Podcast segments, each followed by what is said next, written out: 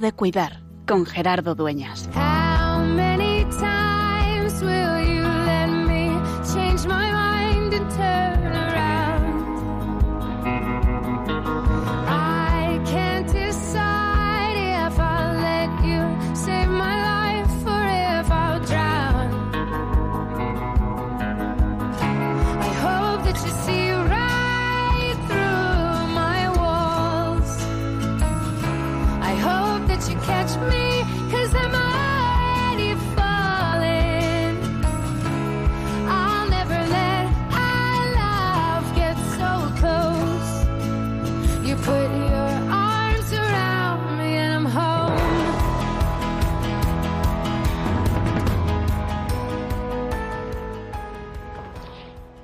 2 de febrero de 2021. Hace 40 días que fue Navidad, como acabamos de celebrar hace un momento en la celebración de la Santa Misa que hemos retransmitido a través de Radio María.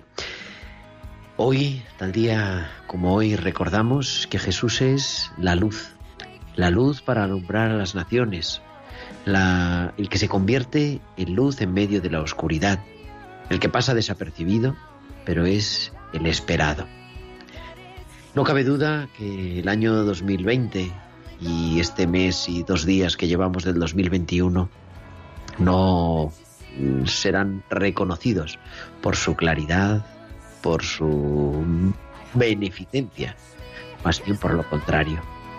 Pero nosotros queremos recordarnos, como hacemos cada semana, que somos luz y que en medio de la oscuridad, en medio de la enfermedad, en medio de la muerte, Dios sigue ahí.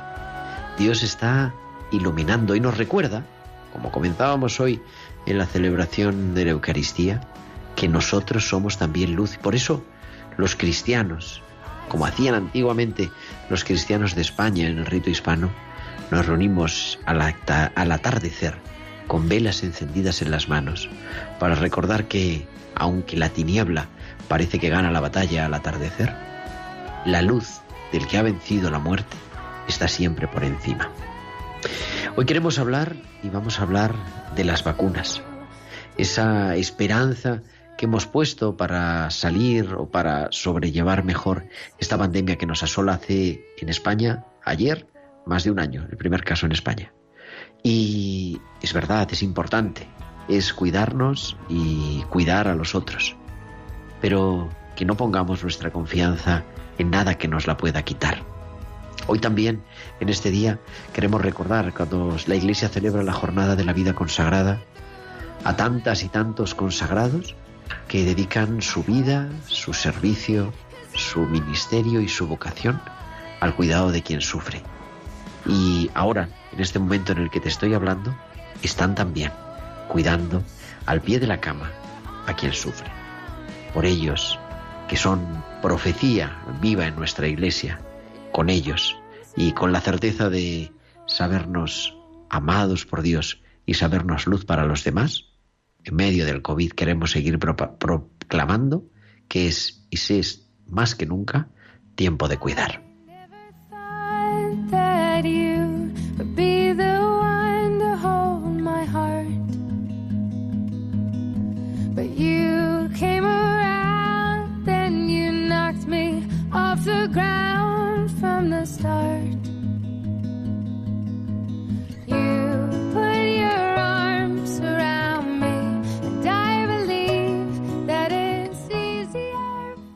Pues muy buenas noches, queridos amigos, y bienvenidos a tiempo de cuidar en este martes 2 de febrero. Son las 8 y 6, las 7 y 6 en Canarias y comenzamos en directo la edición que es ya número 116 de tiempo de cuidar, como cada semana de 8 a 9 de la tarde, los martes de 7 a 8 en Canarias, el programa Tiempo de Cuidar, el programa de Pastoral de la Salud de Radio María. Tenemos haciendo posible esta magia de la radio en el, en el nuestro en el estudio central a nuestro querido Javier Pérez. Javi, muy buenas noches. Buenas noches, Gerardo. Y bueno, llevando pues esto por aquí, hoy la producción musical Eva Caro y de la producción del programa Tibisay López que nos ayudan también para que podamos compartir esta hora de radio. ¿De qué vamos a hablar hoy? Pues como te decía, vamos a hablar de las vacunas. Pero es verdad que está todo mezclado, que hay intereses políticos y cuando la política se mete en la salud, pues siempre suele haber problemas, como podemos observar. Pero queremos hablar con un experto y yo creo que es una entrevista que yo tengo muchas ganas de tener hace tiempo, de hace más de un mes, para saber qué es esto que funciona, qué son estas nuevas vacunas y también descubrir pues qué es lo que dice la Iglesia de la importancia de vacunarse, de ese cuidado a los demás. Así que vamos a dedicar a eso, a las vacunas del COVID, las vacunas anti-COVID para prevenir la enfermedad este programa de tiempo de cuidar. Y queremos, como siempre, que nos escuchéis, como están haciendo, que la semana pasada os contaba, que Bárbara, la madre de nuestra productora Bárbara Omar estaba en la UBI, nos escuchaba desde ahí, ya está en planta. O sea que las oraciones de Radio María han servido y también las saludamos. Y a todos los que nos seguís de manera especial desde el lecho de la enfermedad, os saludamos y dedicamos este programa hoy junto con los consagrados. Y digo, podéis comunicaros con nosotros con vuestros comentarios en nuestro correo electrónico tiempo de cuidar arroba radiomaria.es, tiempo de cuidar arroba radiomaria.es y en nuestras redes sociales. En Facebook somos Radio María España y en Twitter arroba Radio María Spain y podéis publicar vuestros comentarios con el hashtag en Twitter almohadilla tiempo de cuidar. Y además durante la emisión en directo del programa nos podéis enviar como siempre vuestros mensajes, vuestros chats a nuestro WhatsApp del estudio al 668-594-383. 668-594-383. Pues ya son las 8 y 9, las 7 y 9 en Canarias. Viajamos hasta Bilbao a los hospitales con alma que nos trae cada semana Valcisa.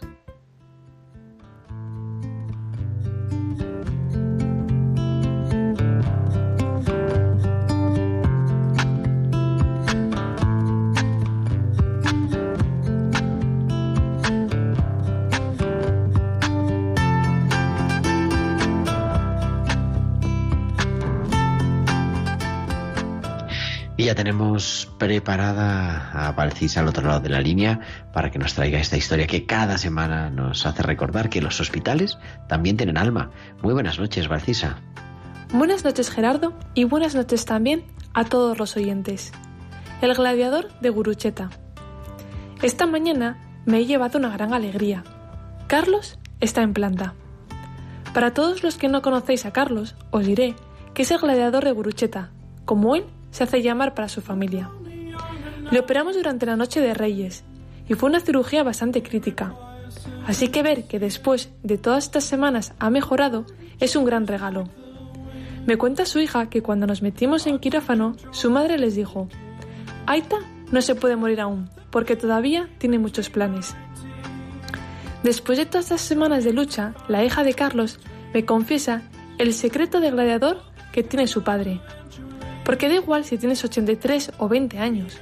Lo que de verdad importa es que tengas un propósito de vida, planes que hagan que tengas la ilusión de levantarte cada mañana, me dice.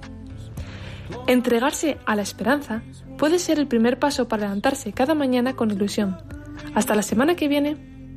Pues hasta la semana que viene, Barcis. Aquí te esperamos con tus hospitales con alma en tiempo de cuidar.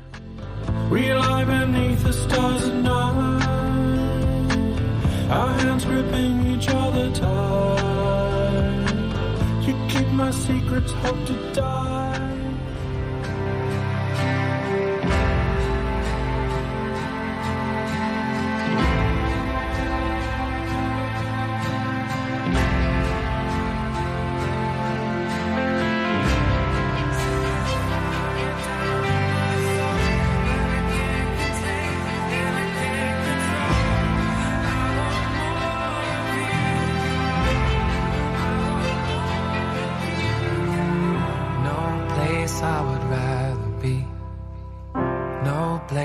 I would rather be. No place I would rather be than here in your love, here in your love. No place I would rather be. No place I would rather be. No place I would rather be than here in your love, here in your love. Set a fire down in my soul that I can't contain and I can't control. I want more of you, God. I want more of you, God. Set a fire down in my soul that I can't contain and I can't control. I want more of you,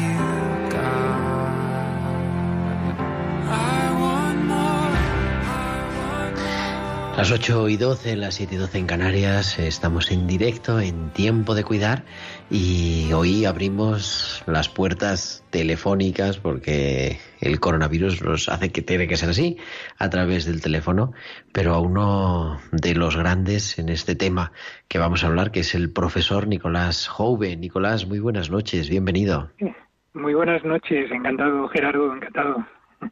Nicolás es una eminencia, es doctor en biología, profesor catedrático de genética por la Universidad de Alcalá de Henares, ahora es catedrático emérito, profesor de máster de bioética de la Universidad Católica de Ávila, de la Universidad Rey Juan Carlos, miembro del Comité de Bioética de España y muchas más cosas que si, si por solo decimos el currículum, pues no hablamos, pero, pero bueno, para que nos situemos aquí donde De estamos.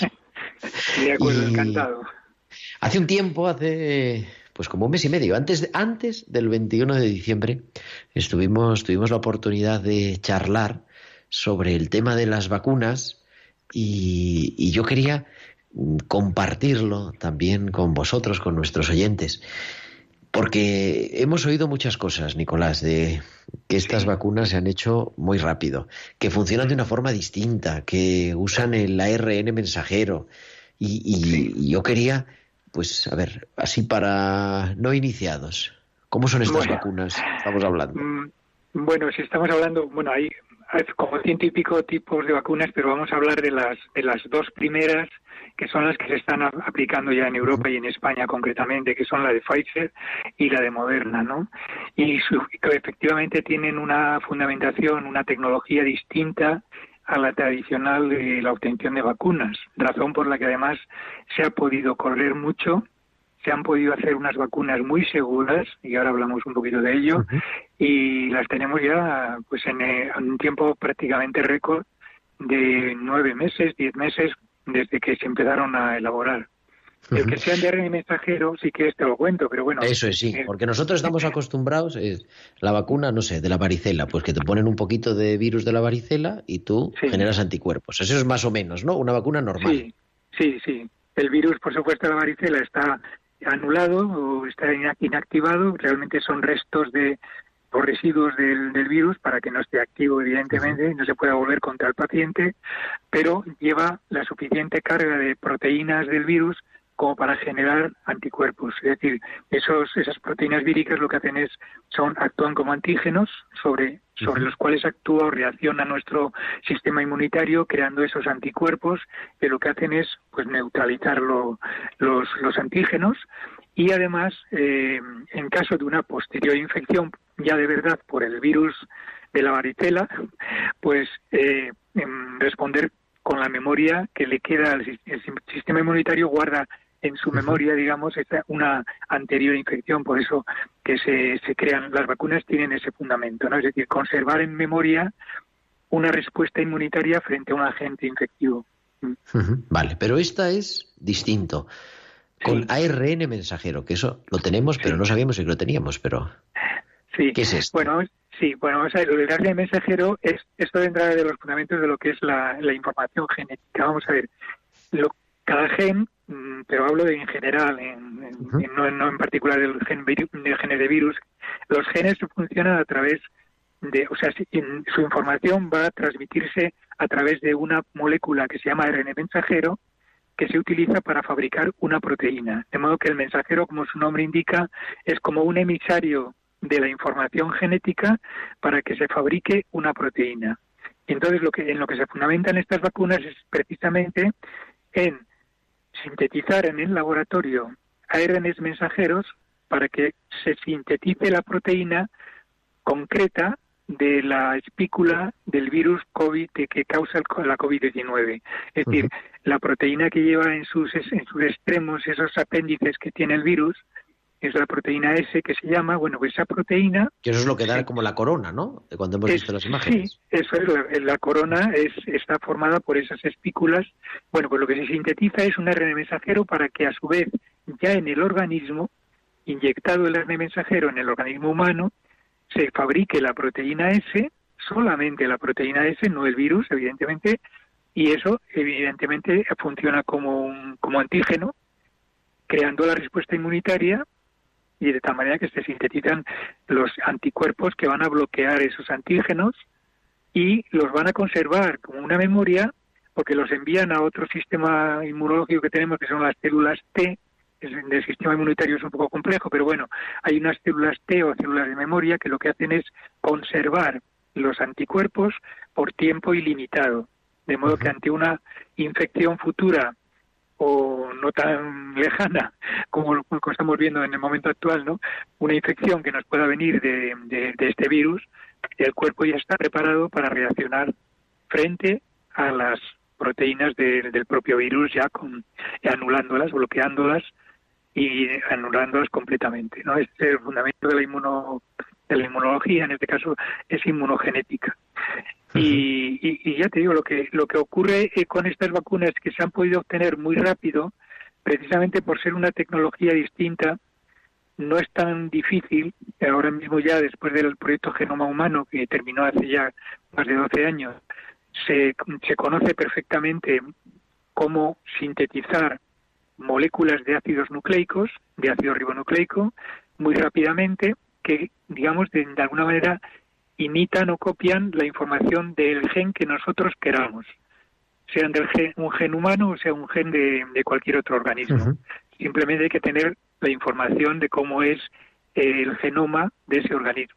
Y por supuesto el genoma del virus mm, coronavirus SARS-CoV-2 se, fue lo primero que se obtuvo ya en el mes de febrero pasado, de modo que inmediatamente que se tenía la información del virus, del genoma del virus se pudieron sintetizar estas estas ARN mensajeros que son el fundamento de estas proteínas, ¿no? De estas, de estas vacunas. De estas vacunas. ¿Por qué hay que digo, no sé si una pregunta, pero mm, es necesario. A mí me han puesto hace dos semanas, hace dos semanas, la primera dosis, pero dicen no, hasta la semana que viene, que te tienen que poner la segunda, y después que pase por lo menos siete o diez días, no estás protegido. Sí.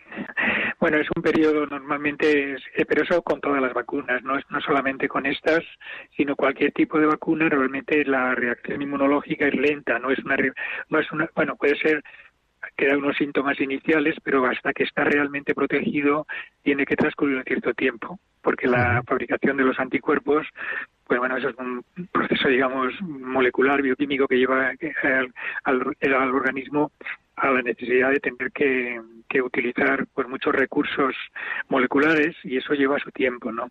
Entonces la protección, el que tengas una carga suficientemente elevada de anticuerpos para protegerte de una nueva infección, pues puede requerir dos, tres semanas. Normalmente, en este caso, están diciendo tres semanas como máximo, ¿eh?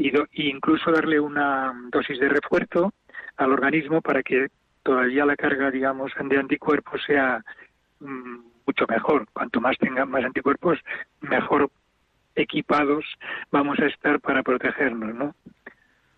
Por eso, o sea que yo creo que ahí también uh, pues ser pacientes, ¿no? O sea, no es esto no es magia, no es que te pinchan y ya. Claro, claro. Claro, de ahí que ha habido incluso casos de algunas personas mayores, creo, en alguna residencia, que después de la vacunación han, han digamos, han aparecido con el virus, ¿no? Y es porque no ha dado tiempo, es que no les ha, no ha dado tiempo a que el cuerpo reaccione y fabrique los anticuerpos. Necesita pasarse eso, dos, tres semanas por lo menos, y luego incluso una dosis de refuerzo para que mm. la inmunidad sea suficiente.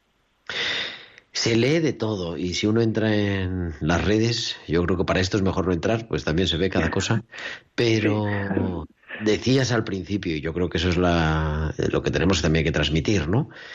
Es una vacuna segura.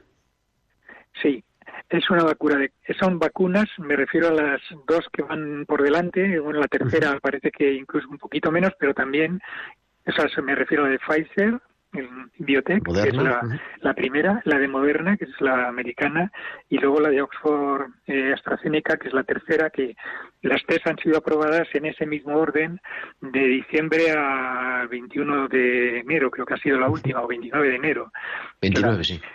Sí, el 29 de enero ha sido la de esta de AstraZeneca. Bueno, pues todas estas vacunas reúnen todos los requisitos necesarios de seguridad, de calidad y de eficacia.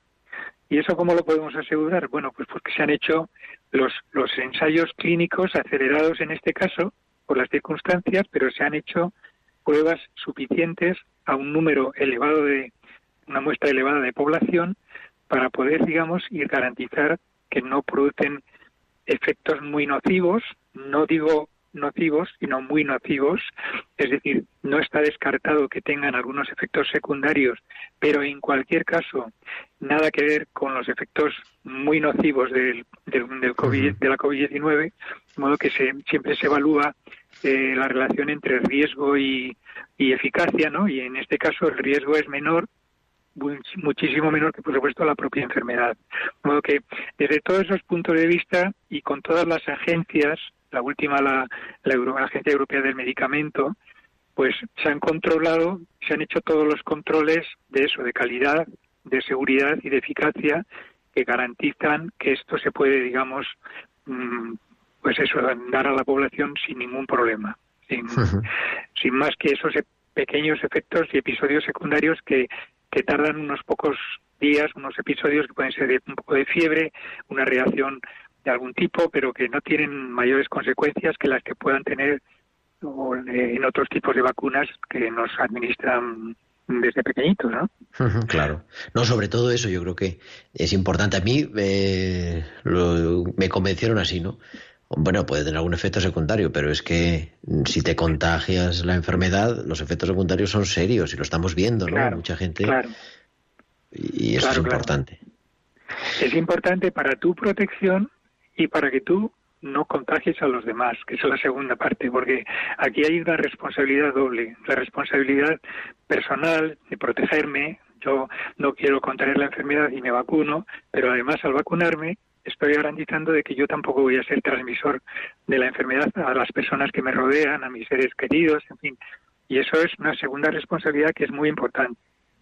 Y ahí de ahí que se esté deseando llegar a un 70% de la población vacunada para que, se detenga, se bloquee y se pare la progresión de la enfermedad, lo que se llama la inmunidad de rebaño. Cuantas más personas estén vacunadas de la población, pues menos posibilidades hay de que nos contagiemos unos a otros.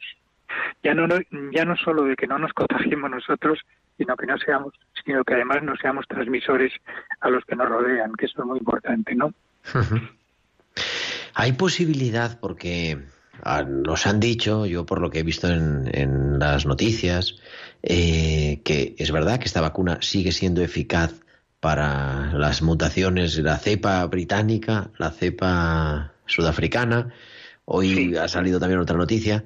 pero claro, ¿quién gana? ¿El virus, la vacuna? Porque el virus también intenta sobrevivir. Claro, sí, sí, es el riesgo. Bueno, pero este virus, tenemos una ventaja con este virus, afortunadamente. El coronavirus SARS-CoV-2 tiene un sistema de reparación de, de su genoma. De tal manera que de las mutaciones que se podrían producir y que se, de hecho se producen en este y en muchos otros virus, resulta que este virus en concreto tiene un sistema de reparación muy eficaz, de tal manera que mm, se produce una proporción de mutaciones muchísimo más baja que puede ser, por ejemplo, un virus pues, de ARN de otro tipo, puede ser pues el VIH o cualquier otro, ¿no? Entonces, al tener una proporción de mutaciones muy baja, pues mm, realmente no hay tanta inseguridad de que vayan a surgir mutaciones de aquí y allá y vayan a ser algunas muy, muy agresivas. Realmente las que pueden ir saliendo De hecho, estamos hablando de dos o tres mutaciones nada más en un periodo de casi un año y pico ¿no? que llevamos con esto. Y esas mutaciones que han resultado eh, pues infectivas, incluso más infectiva la de la británica por lo menos, que la del Reino Unido, que las de los la que teníamos ya presente en la población, sin embargo, no son más mm, más agresivas o más mm, más provocadoras de la enfermedad, más agravantes de la enfermedad. Porque Esto tiene, eso tiene su explicación también biológica, ¿eh? porque eh, las mutaciones realmente son aleatorias, se ocurren por mm, cuando se replica el virus y se multiplica y de repente aparece por ahí. Entonces, si esa mutación le, da ventaja al virus, se implanta, o se impone, vamos a decir, ¿no? y se expande, porque rápidamente, claro, si, si aparece una mutación que resulta que puede infectar en el mismo en la misma población a más personas en poco tiempo, evidentemente eso es una ventaja atractiva y el virus se expande.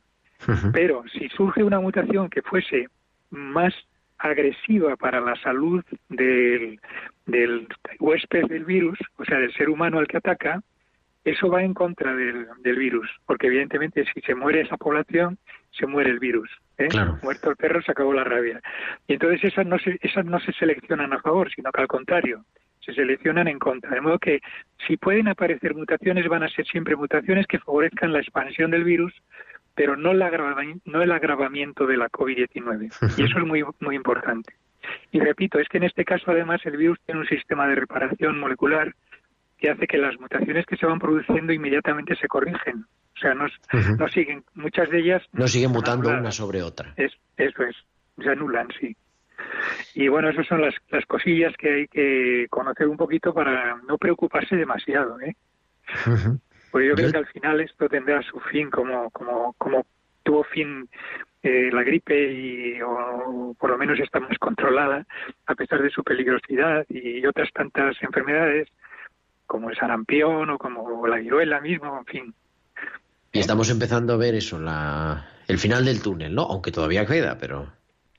Sí, yo creo que las vacunas son una grandísima noticia porque van a ser el modo de contener eh, o de detener o de parar la expansión del virus.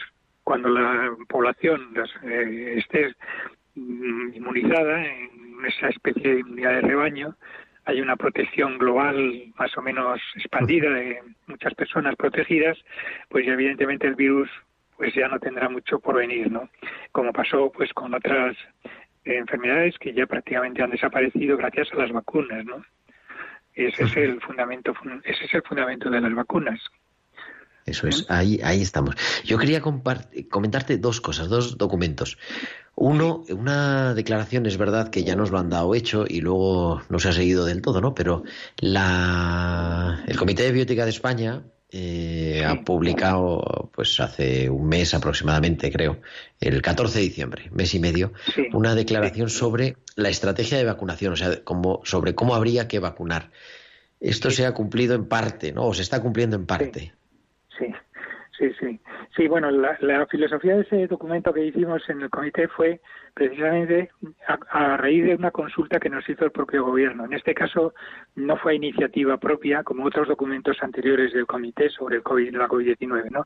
Este fue porque nos, nos consultó el gobierno. Bueno, no es que nos consultara, nos pidió realmente que, estuviéramos presentes en, en, lo que ellos estaban haciendo. Entonces, dos miembros del comité estuvieron en las en la comisión que del Ministerio de Sanidad en la que se hizo ese estudio de las prioridades que debían empezar con las personas mayores, luego con las personas de mayor riesgo, los, médicos, enfermeros y demás, y eh, así sucesivamente, ¿no? Hasta ir al resto de la población. Y entonces nosotros lo que hicimos simplemente es darle el visto bueno decir que sí, que nos parecía bien, que, había que priorizar. Ya se habían hecho estas cosas también en Alemania, en Estados Unidos, más o menos con criterios muy parecidos y todo muy, me parecía muy lógico. Y en ese documento, lo único que sí, que añadíamos cosas relacionadas con, con la necesidad de vacunarse. De sobre esto ya habíamos hecho un documento previo hacia tres años y lo que hacíamos era ratificar lo que dijimos entonces, que las vacunas deben de ser voluntarias, no obligatorias, y decíamos también que estábamos, por supuesto, en desacuerdo con la cantidad de bulos y de falsedades que se estaban vertiendo sobre las vacunas, su naturaleza, su origen, todas esas cosas, sobre la infodemia que se llama. y, y ese fue, eh, digamos, el, el, el asunto del, del, del informe. Lo que pasa es que luego ese informe tendría su lógica, y esto es una opinión personal mía, si la vacunación fuese más rápida. ¿Eh? Si fuese una escala, un escalado rápido de vacunar cumpliendo esas prioridades. Pero como nos hemos atascado, por las razones que sean, que no llegan vacunas, que no dan abasto las farmacéuticas o lo que sea, pues ante ese atasco, o sea, ese, ese problema de no poder dar fluidez, pues mm, las cosas se van, se van, se, se pueden ir complicando aparte de que haya personas que bueno que se cuelan en, en, cuando no deben y ya las han vacunado sin tener que estar en la lista de los prioritarios pues también es verdad que como no llegan las vacunas pues tampoco se está protegiendo a la población. Lo interesante es proteger a la población cuanto antes. Llegar a ese deseado 70% pues eh, se puede como como creo que ha manifestado el gobierno antes de verano pero bueno al paso que vamos Paso que vamos, vamos a ver si en septiembre o octubre. no, bueno. octubre del, del, año que viene. ¿eh? Exactamente. Han dicho eso, a lo mejor antes de verano, pero no sabemos de qué verano. Eso también puede ser. Y yo quería comentar también problema, sí. otro eh, documento, en este caso de la Congregación para la Doctrina de la Fe, porque también, y aquí hace muchos programas en plena pandemia, también hablamos sobre ello, ¿no? Sobre las líneas de investigación que estaban eh, usándose. Y la Congregación para la Doctrina de la Fe de la Santa Sede, el 21 de diciembre, publica una nota sobre la moralidad del uso de algunas vacunas contra la COVID-19 que mm, nosotros, Nicolás, habíamos estado hablando, pues yo creo que, no sé si dos o tres días antes, en este sentido, precisamente. Yo dije, pues lo que me ha dicho Nicolás es lo que ha puesto eh, Ladaria. Efectivamente, el cardenal Ladaria, eh, además una personalidad ¿no? en, teología moral, ¿no? profesor de la Gregoriana de Roma, y yo creo que español, español, español, indiscutible en esos temas morales y realmente una autoridad, ¿no? Como presidente de la Congregación para la Doctrina de la Fe. Pues no, lo que dice el documento realmente es ratificarse en cosas que ya había dicho el Vaticano a través de la Pontificia Academia por la Vida en el año 2005 y en el 2011 y también Dignitas Personae, la encíclica Dignitas Personae de Benedicto XVI, en las cuales efectivamente hablaba de que las vacunas, ante esa circunstancia de que se habían algunas vacunas de, muy antiguas habían se habían desarrollado utilizando cultivos celulares de células humanas procedentes de fetos abortados, pues causaban eh, cierta cierta digamos discusión en la moralidad de su utilización no y bueno porque podía darse la sospecha de una cooperación al mal lógicamente. Es decir, si tú utilizas eh, o abortas para obtener líneas celulares humanas en las cuales tú puedas luego cultivar los virus que sirven a su vez para desarrollar las vacunas, pues evidentemente eso es cooperación anual si lo haces con esa intención directa. Pero claro, tanto la Pontificia Academia por la Vida como Dignitas Personas, como este documento muy oportuno del 21 de diciembre pasado, pues ponen los, los puntos sobre las y dicen que no hay ningún tipo de inmoralidad, porque no hay una cooperación material al mal. Es, es una, es una mm, colaboración muy remota porque se están utilizando unas líneas celulares que proceden de de un feto abortado o de dos fetos abortados de hace 50 o 60 y tantos años. De modo que lo que quede de esas células, bueno, por supuesto, no hay una relación directa entre la intención del aborto para obtener las vacunas y cómo se han obtenido estas vacunas, que únicamente de las tres que hemos hablado hoy, de la Pfizer Moderna y la de Oxford, solo esta esta última es la, la que sí que ha utilizado en una fase determinada del proceso una de las líneas celulares de estas discutidas. Pero las otras dos, por ejemplo, no, porque, repito, vienen por un proceso tecnológico diferente y no utilizan cultivos celulares y, por lo tanto, no causan ningún tipo de sospecha o de dificultad moral del tipo que hemos hablado. pero incluso esta última tampoco, porque lo que le dice esa, esa nota de la, de, sobre la moralidad del uso de las vacunas contra COVID-19 es precisamente que ya mm, moralmente son aceptables utilizarlas porque no hay alternativa. Y que ante un mal tan fuerte como el, la COVID-19 no podemos andarnos con, con, digamos, con concesiones, sino que hay que hay que aceptar las vacunas. Es decir, es un, es, mm, aunque nos repugne a lo mejor el hecho de que en alguna de esas vacunas, que repito, en las tres solamente la última de Oxford sería la, la que ha utilizado, aunque nos repugne, es moralmente aceptable para la Iglesia, para la Congregación para la Doctrina de la Fe, la utilización, puesto que no hay una relación directa entre el, el aborto que se causó hace no sé cuántos años y la utilización actual de esta vacuna, que es con un bien mucho mayor, como es el de salvar la vida de muchas personas, ¿no? Yo creo que es importante, bueno, y además que no tenemos la foto, pero sí tenemos la noticia de que tanto el Papa Francisco como el Papa emérito Benedicto XVI han recibido su vacuna, o sea, en fin, que también es predicar con el ejemplo, ¿no? Efectivamente, sí, sí, ellos han predicado con el ejemplo y ojalá que el ejemplo cundiera, ¿no? Porque realmente, aunque decimos que las vacunas son voluntarias, mm, pues hay que pensar en el prójimo, ¿no? Es decir, voluntario quiere decir que yo con mi miedo puedo tomar la decisión, me vacuno o no me vacuno. Si tengo mucho miedo no me vacuno, pero si pienso un poquito también en el prójimo, lo cual es muy cristiano, por cierto, pues entonces, y eso el ejemplo que nos han dado los papas es clarísimo, pues lo que debo hacer también es hacerlo por los demás, ¿no? Es decir, no ser yo un medio de transmisión de un mal hacia otras personas. Eso es, por supuesto, eh, el fundamento de la, de la vacunación. Querido Nicolás, se nos ha pasado en un momento y a mí se me ha hecho corto. Yo creo que a nuestros oyentes también, pero bueno, eh, prometemos no molestar demasiado, pero a lo mejor alguna vez te tenemos que llamar más no es molestia, todo lo contrario. Yo encantado. Además, con Radio María tengo muy, muy buena relación. Colaboro con otras cosas y siempre encantado de hacerlo. Por supuesto que pues aquí, Tenemos, aquí tienes también tu casa en tiempo de cuidar. Profesor Nicolás Jouve, catedrático emérito de genética, muchísimas gracias por compartir, por tranquilizarnos y, mucho cuidado todavía, ¿eh? Muchísimo cuidado también. Claro que sí, don Gerardo. Encantado de de poder colaborar con un granito de, arena. Gracias, que Dios te bendiga. Y a cuidarnos, a cuidarnos todos.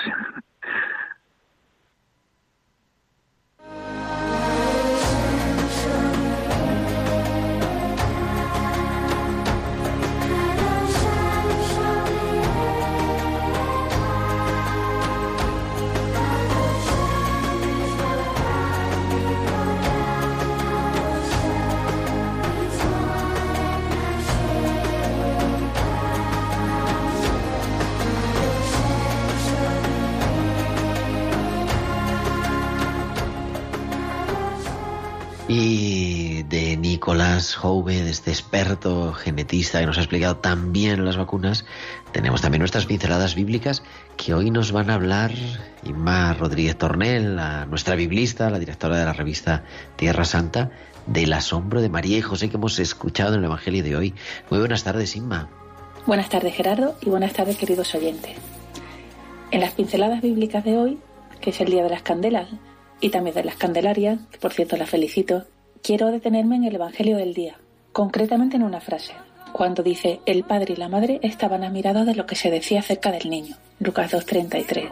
Es el pasaje donde el anciano Simeón reconoce en Jesús al Mesías, cuando todavía era muy pequeñito, era un bebé de 40 días, y María y José fueron a presentarlo al templo según establecían las leyes judías. Y la pregunta es, ¿pero María y José ¿Se admiraban? ¿De qué se admiraban? ¿Y ¿Acaso no habían recibido los dos revelaciones al principio de quién iba a ser este niño, incluso antes de que naciera? ¿Y no se les aparecieron ángeles y fueron a adorarle mago? ¿Y de qué se admiraban? La palabra griega que está detrás es zaumatson, del verbo zaumatso, que significa admirarse.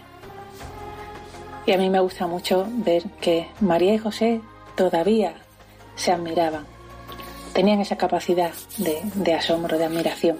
De María se dice también que guardaba las cosas en el corazón y le daba vueltas en la oración, se dice en dos momentos de, de los evangelios. Dejarte sorprender por los acontecimientos, preguntándote qué tendrá que ver Dios en todo esto. Qué gran lección la que nos enseña María y José. No dar nada por supuesto, ni nada por debido. No dar la vida por descontada, porque la vida misma es ya el mayor milagro. Y cada acontecimiento puede ser una ocasión para encontrarnos con Dios. Incluso los más pequeños y hasta desconcertantes, como pudo ser tener que viajar lejos para empadronarse desde Nazaret a Belén, también no encontrar sitio en la posada, nacer entre animales, luego más tarde perder al niño en el templo, pues ahí también estaba Dios escribiendo la historia. Una historia que vista desde el asombro es una historia de salvación. En estos tiempos difíciles que nos ha tocado vivir, pidámosle a María y a José que nos ayude a asombrarnos, a mirar con los ojos abiertos y agradecidos, buscando a Dios, cuidado que siempre está, y recordando lo que decía San Pablo, esta frase fantástica, la carta de los Romanos capítulo 8, para los que aman a Dios, todo les sirve para el bien. Bueno, pues ahí lo dejo y la semana que viene seguiremos con el asombro, pero en ese caso hablaremos del asombro de Dios. Así que hasta la semana que viene, amigos. Pues hasta la semana que viene, Ima, te esperamos con tus pinceladas bíblicas en tiempo de cuidar.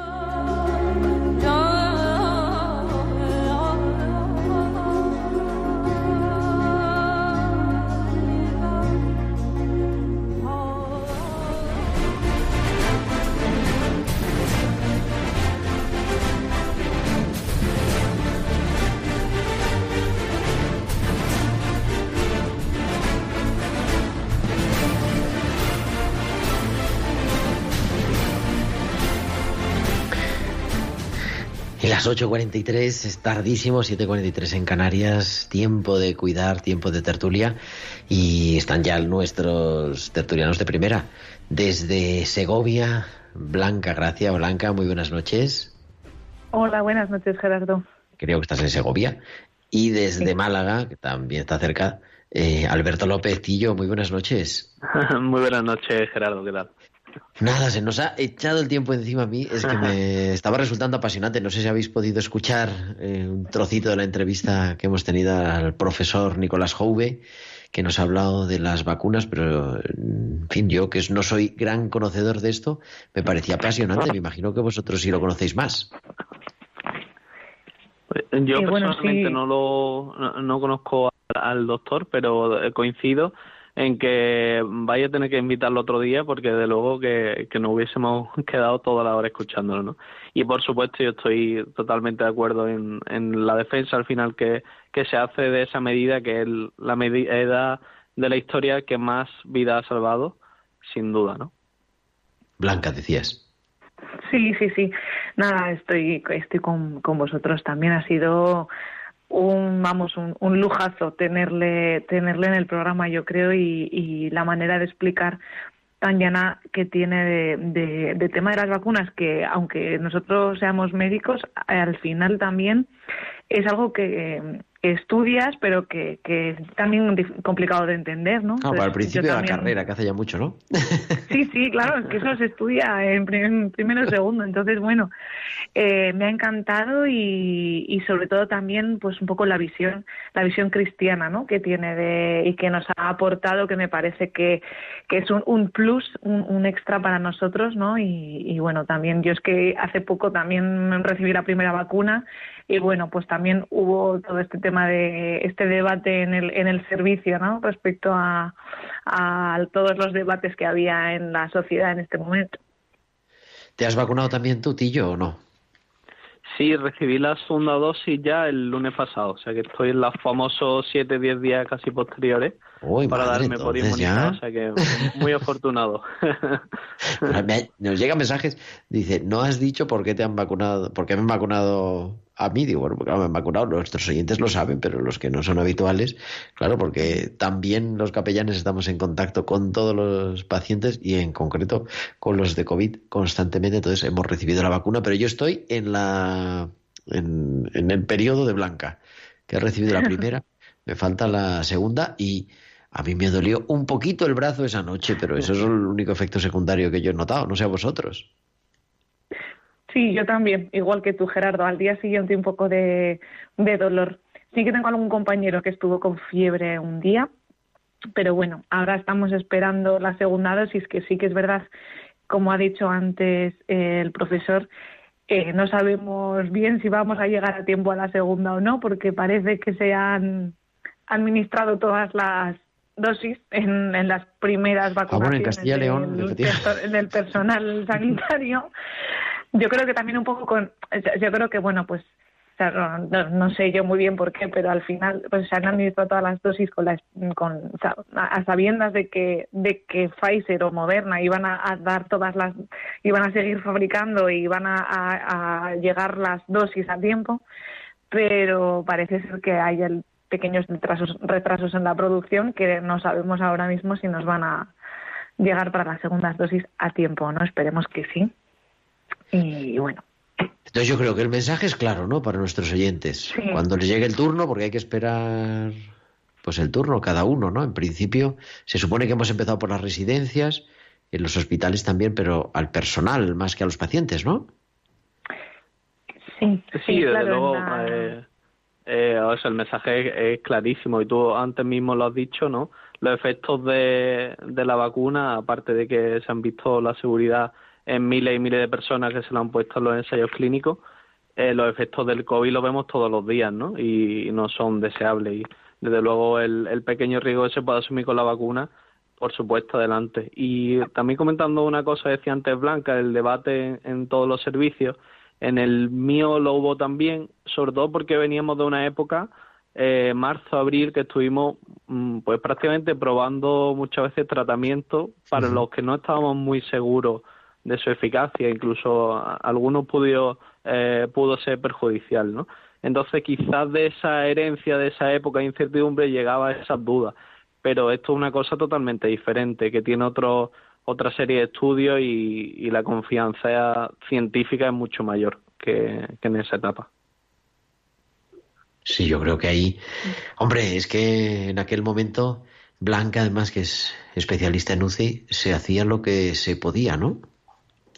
Claro, es que en aquel, mm, vamos, estoy, pues eso, con, estoy con vosotros y en aquel momento se hizo lo que se podía y la mayoría de los tratamientos que se tuvieron que poner, pues eh, no venían de ningún estudio basado en, en, la evidencia, ¿no? Venían de, de, la práctica y de, venían de estudios eh, basados en la teoría.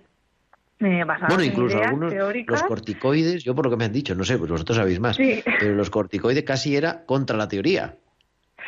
Sí, claro, según qué teoría sí, eh, poner un corticoide en, una infección eh, es un poco mm, chocante, ¿no?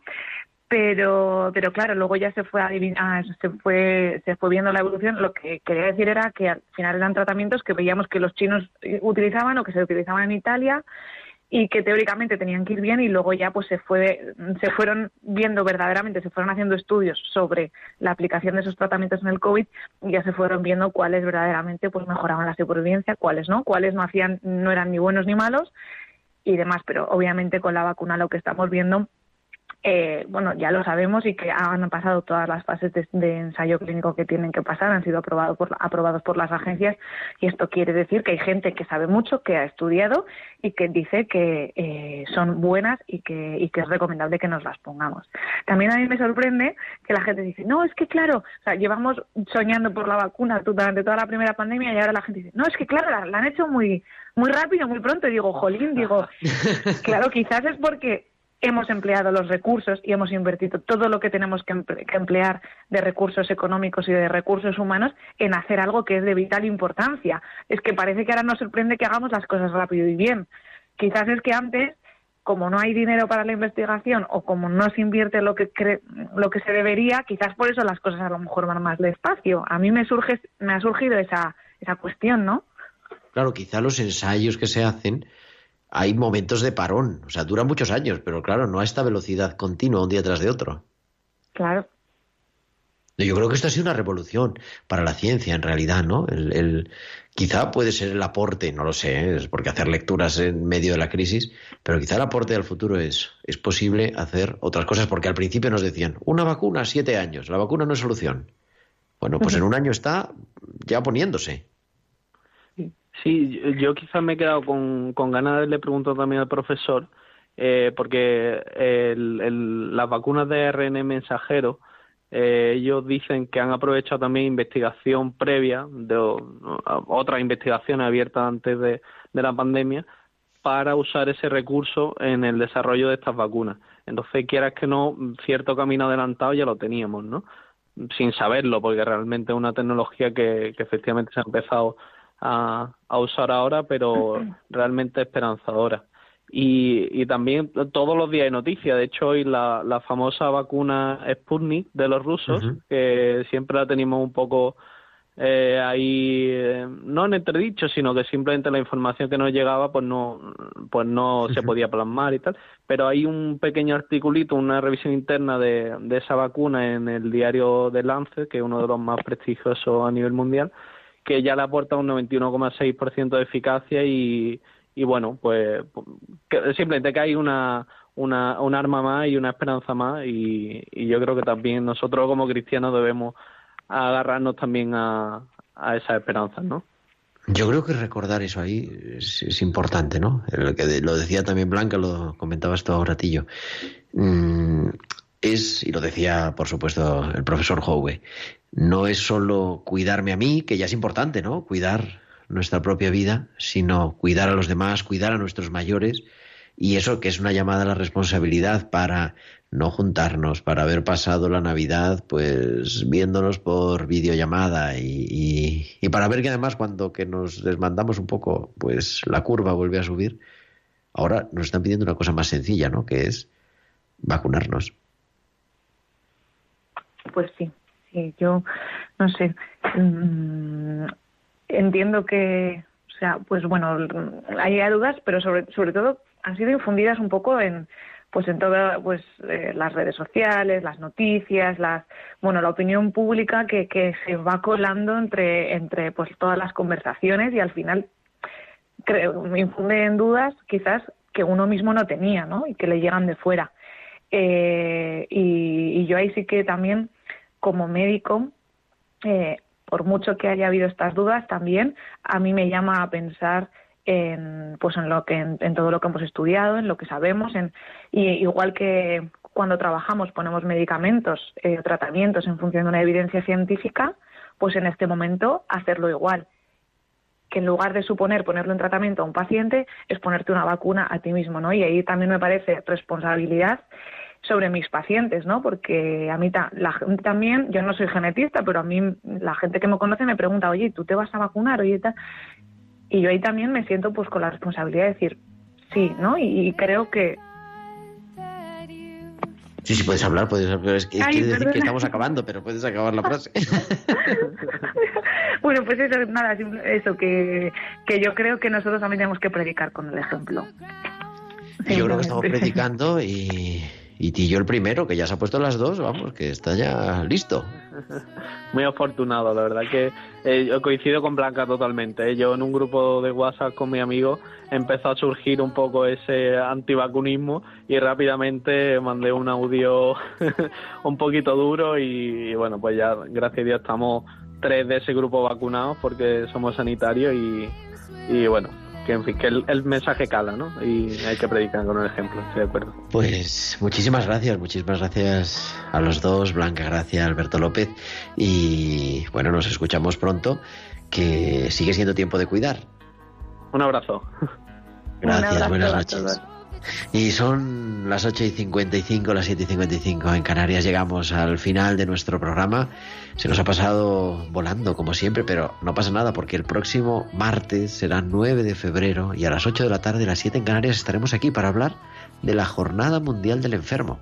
Porque es próximo 11, el día de Nuestra Señora de Lourdes, es ya el Día Mundial del Enfermo. Seguiremos hablando, aprendiendo. Muchas gracias a Javi Pérez en el control de sonido y a todos vosotros cuidaos mucho y también, pues atención, los que puedan irse vacunando, que lo vayan haciendo. Que Dios os bendiga. Un abrazo de vuestro amigo, el diácono Gerardo Dueñas. Han escuchado Tiempo de Cuidar con Gerardo Dueñas.